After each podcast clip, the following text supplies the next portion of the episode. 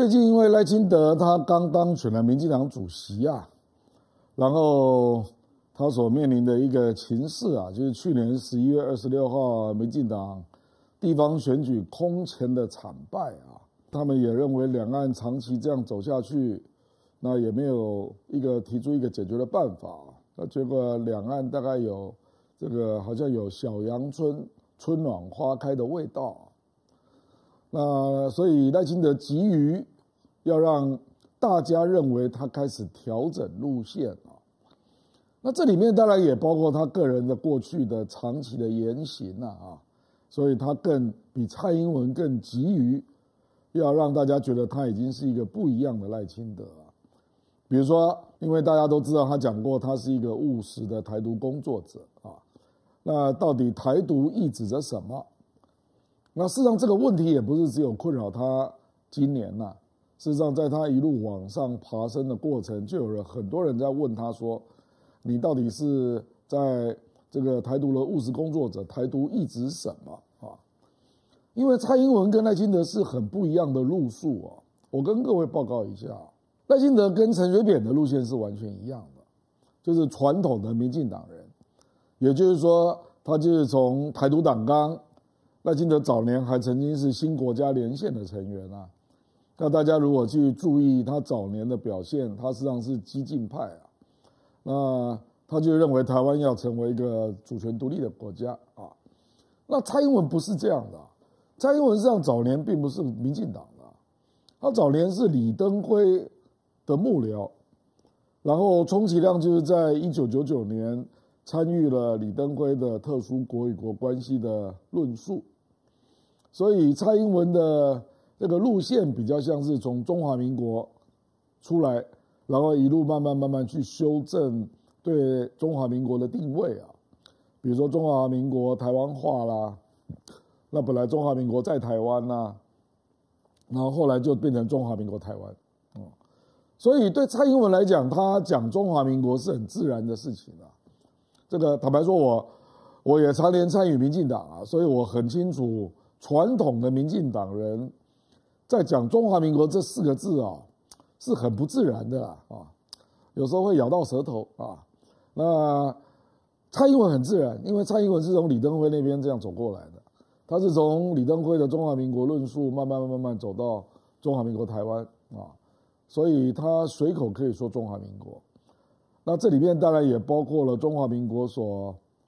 这个隐含的历史啦。道统啊、法统等等，那这些对民进党的传统的党员来讲，赖清德是其中之一啊，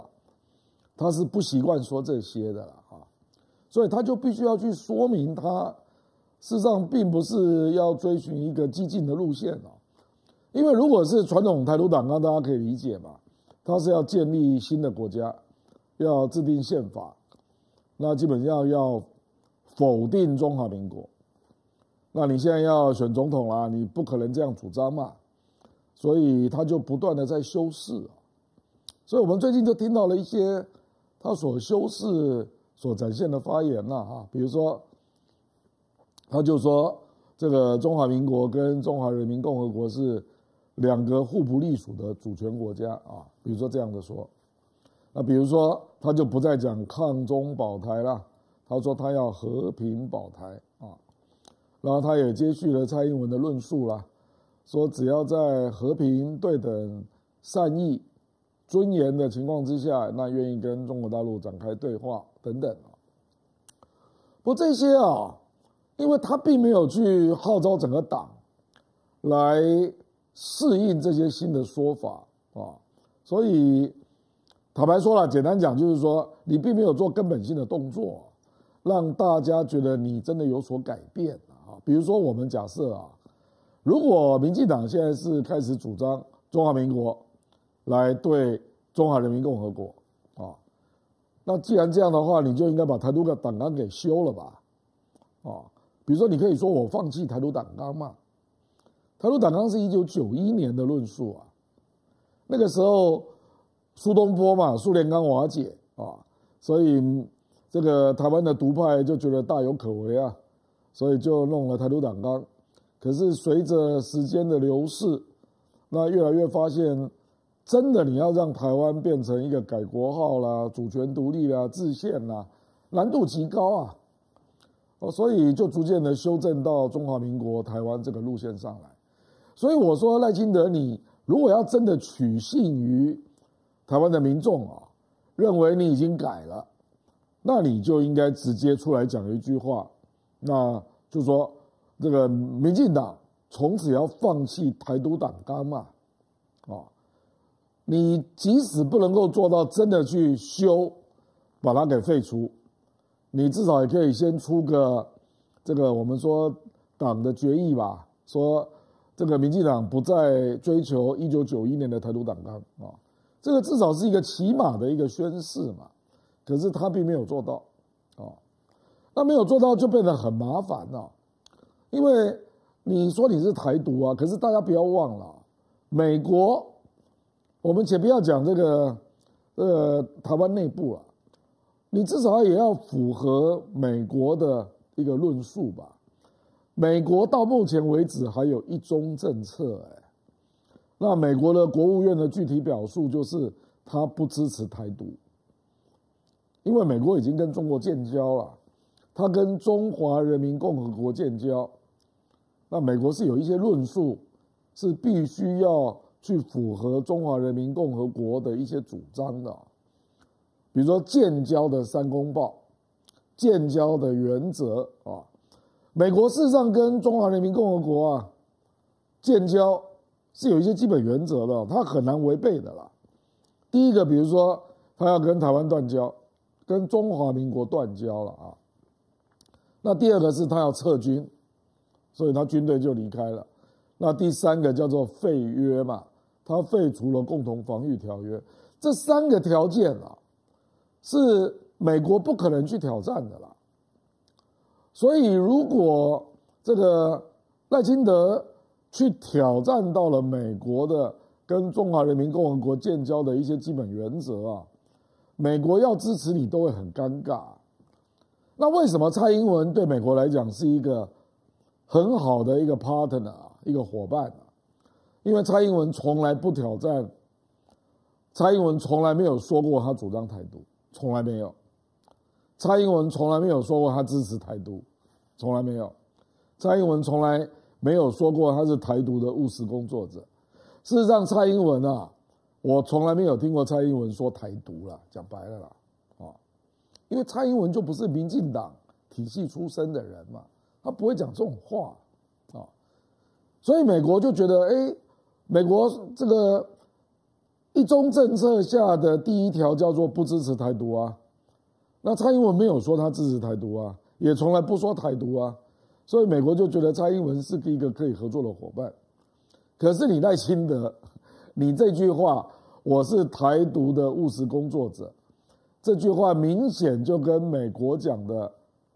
不支持台独就互相冲突了嘛。那你要叫美国怎么办呢？所以美国当然就会希望说，哎，你是不是说清楚啊？啊，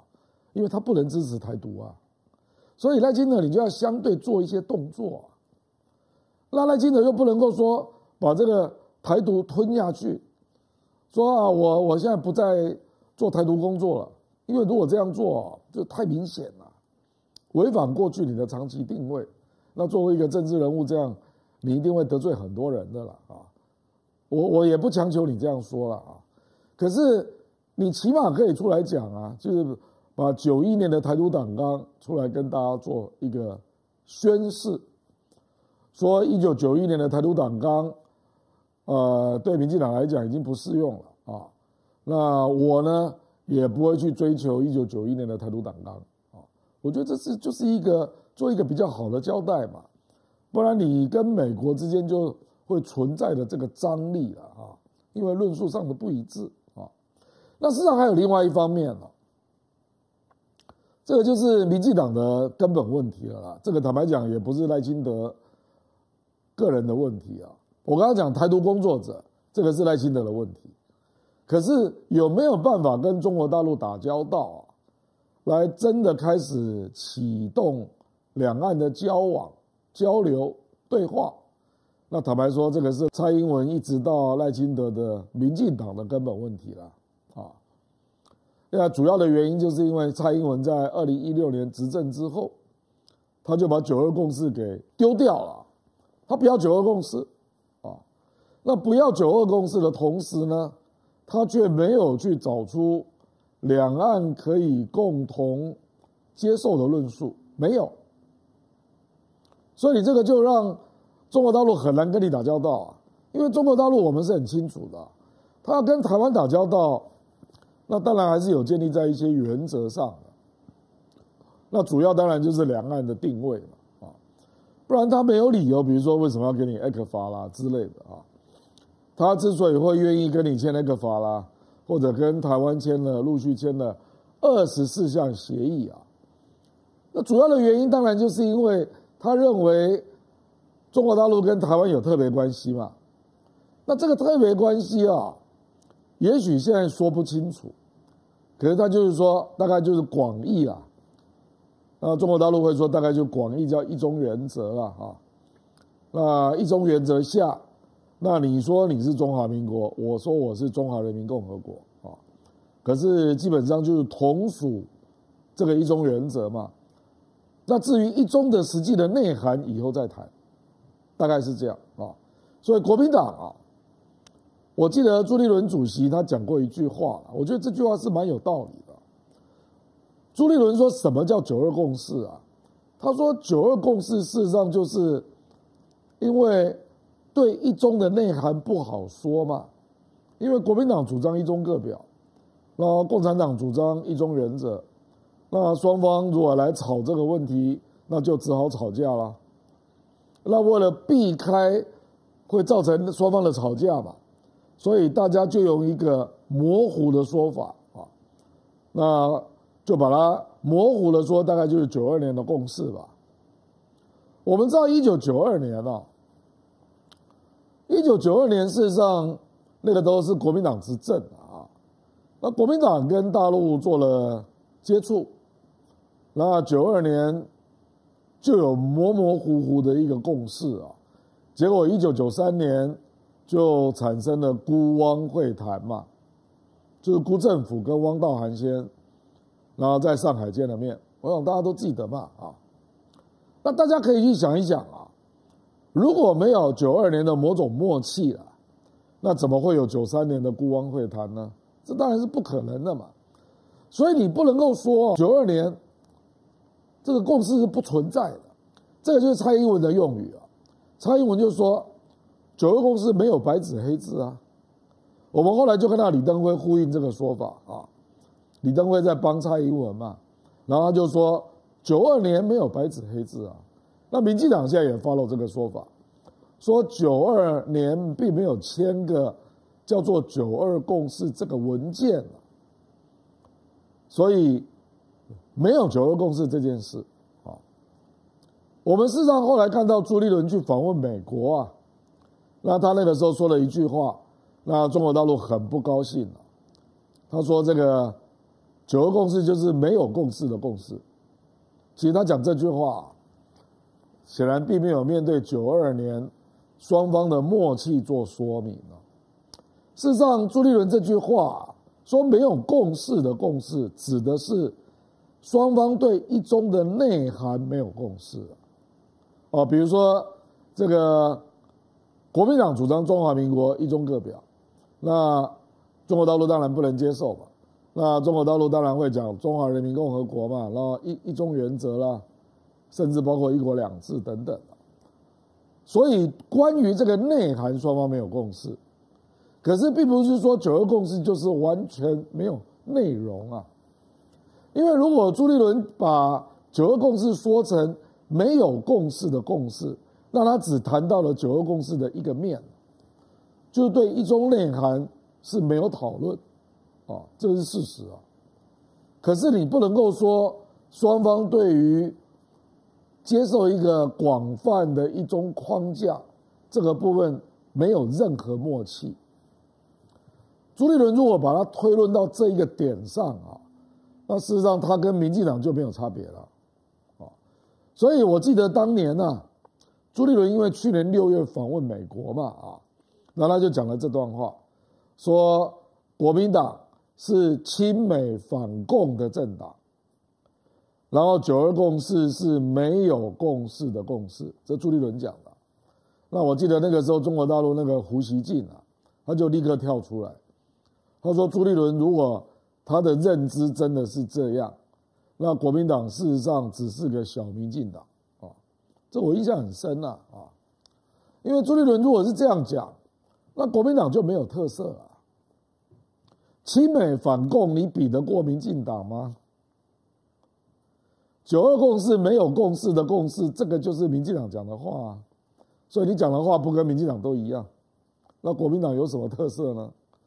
国民党的特色在哪里？国民党的特色就是认为九二年国共双方或者说两岸当时是有一些默契的，所以使得九三年的孤汪会谈成为可能。必然是基于这样的一个认知，所以国民党才能够跟这个共产党往来嘛，或者我们说，在国民党的情况之下，两岸可以往来嘛，啊，所以这一次啊，夏立言啊，国民党的副主席啊，他显然就是恢复到这一个论述啊。我的意思就是说，夏立言今年二月去访问宋涛跟王沪宁。所谈的论述，跟去年朱立伦的六月的访美的论述是不一样的，啊，所以那中国大陆当然知道啊，所以他看到夏立言来，他就接待了他啊，那马英九也做了肯定的呼应啊，那当然就看到了两岸之间、国共之间就恢复了交流对话嘛，就是这样嘛。所以，民进党就又开始回到了跟国民党在两岸的论述上有极大的冲突这个状态嘛。你看，民进党在朱立伦去年去美国啊，朱立伦在美国说，国民党是亲美反共的政党啊，然后九二共识是没有共识的共识啊，民进党是帮朱立伦拍手啊。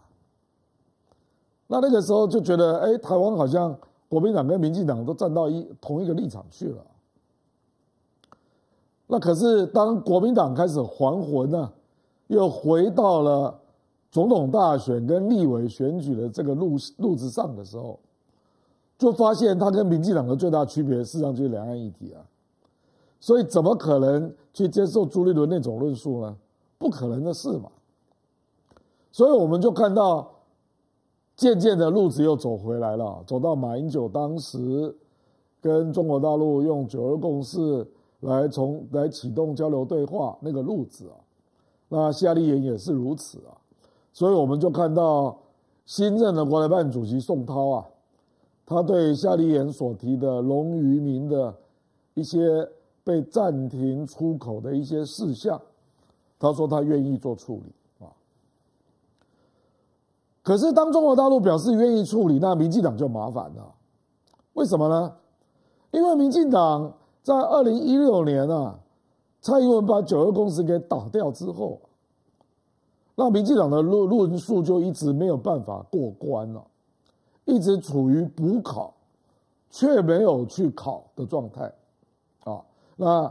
所以两岸从二零一六到现在，通通都是处于已读不回的状态啊。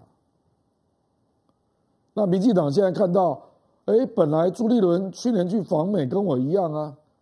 所以朱立伦也没有办法去启动两岸的互动啊。那哪里知道，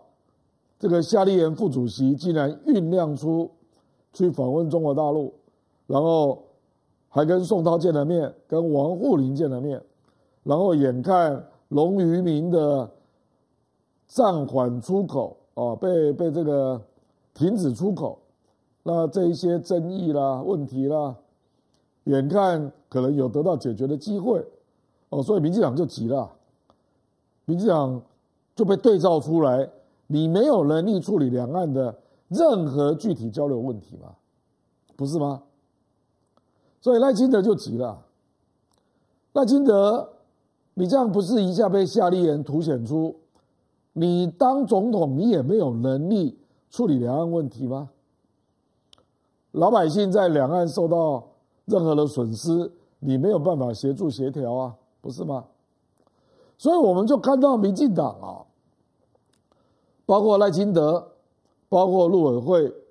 就又开始出来放话了。赖清德就说：“哎呀，夏立言那个九二共识啊，是没有中华民国的空间了。”这意味着什么？就是又来了，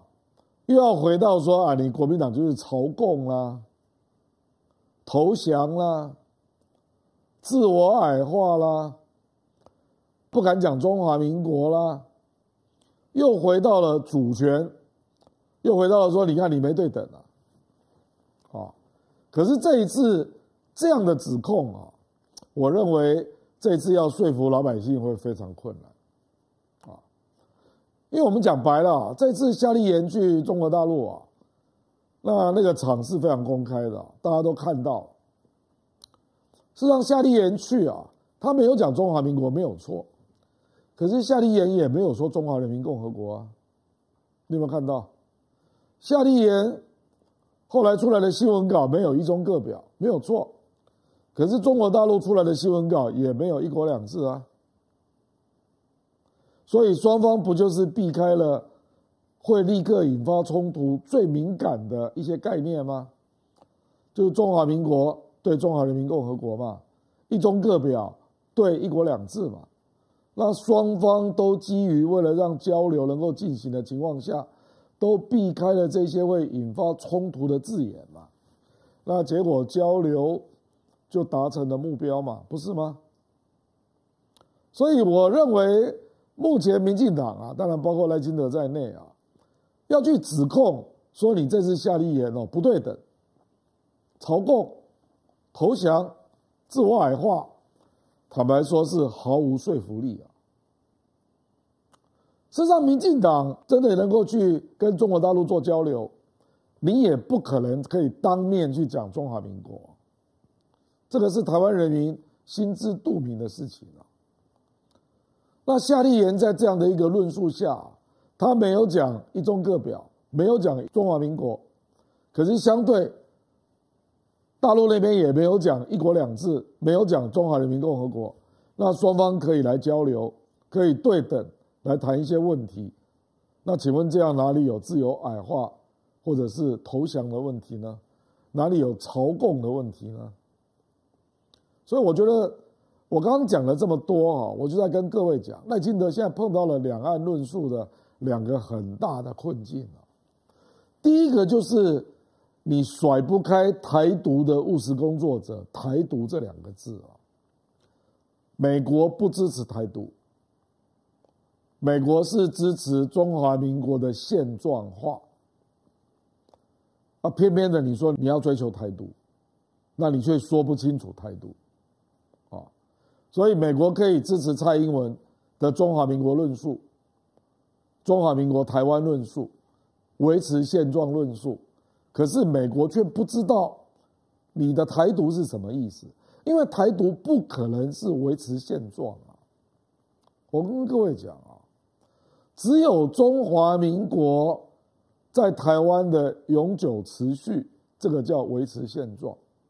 你要追求台独，就不可能是现状啊！你必然要追求修改宪法，或者是改国号，不然怎么会叫叫台独呢？你不是自己打嘴巴吗？所以当赖清德说啊，他的台独啊，事实上就是维持现状啊，就是追求中华民国在台湾啊，中华民国台湾啊。事实上，独派是非常不高兴的。我知道有一些独派就说啊，你不没有要追求台湾独立，你怎么可以说自己是台独呢？这个是第一个部分啊。那第二个部分就是赖清德仍然无法走出。民进党执政丢掉了九二共识，所以两岸无法对话交流这个障碍。那尤其是夏立言去了中国大陆，使得这个障碍更加的被凸显。那这两个就是变成他二零二四要参选总统啊，两个最麻烦的问题啊，他必然会被问啊。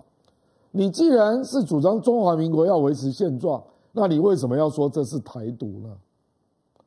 啊，你为什么不说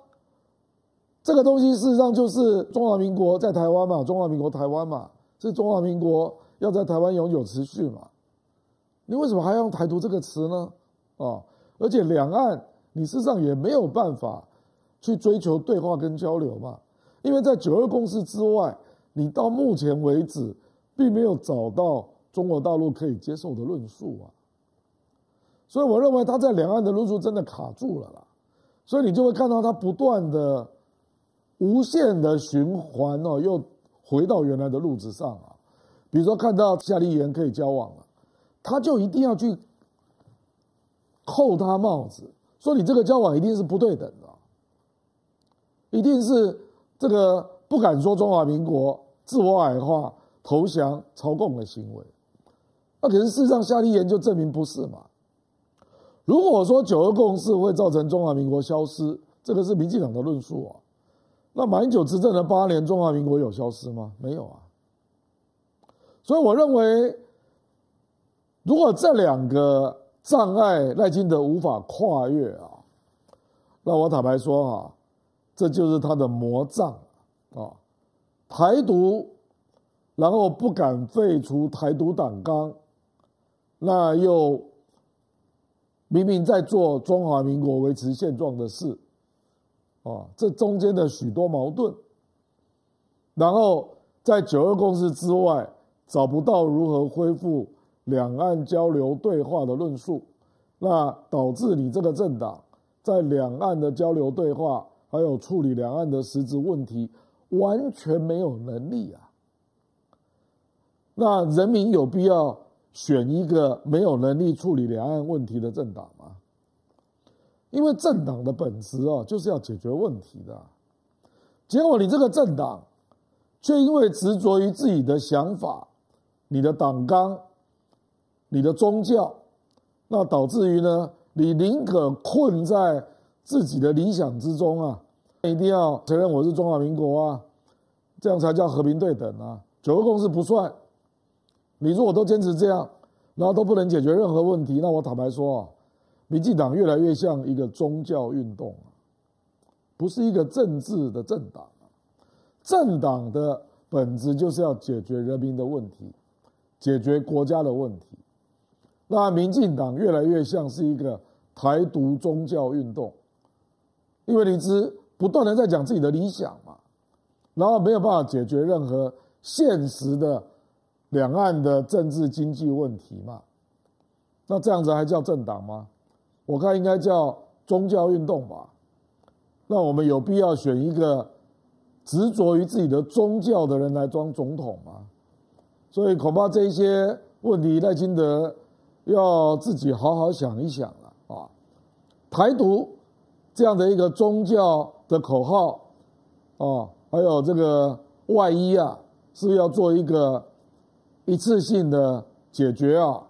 让美国、让台湾老百姓认为你已经走回来务实的道路了啊。然后两岸九二共识作为一个交流的一个框架，那你如果真的不要，那请你提出一个框架了。你目前的框架就是完全不可行的嘛，所以你必须要努力提出，让人家相信啊，你是一个有能力处理两岸问题啊，然后务实面对。台湾的现实定位的这样的一个处境啊，那这样才是一个能够真正帮台湾人民解决问题的一个总统候选人啊。好了，我们今天就讲到这里了。我们今天讲的就是赖清德所面对的两岸的两个魔障啊，哦，台独的定位，还有九二共识的关卡，他都应该要面对，提出务实解决的办法。好，就这样了，拜拜。